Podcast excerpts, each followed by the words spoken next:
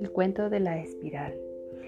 Regresé a casa en la madrugada, cayéndome de sueño al entrar todo oscuro. Para no despertar a nadie avancé de puntillas y llegué a la escalera de caracol que conducía a mi cuarto. Apenas puse el pie en el primer escalón, dudé de si esa era mi casa o una casa idéntica a la mía.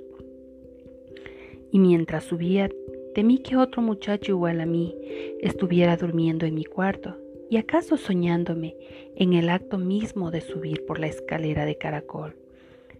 Di la última vuelta, abrí la puerta y allí estaba él, o yo, todo iluminado de luna sentado en la cama, con los ojos bien abiertos, nos quedamos un instante mirándonos de hito en hito.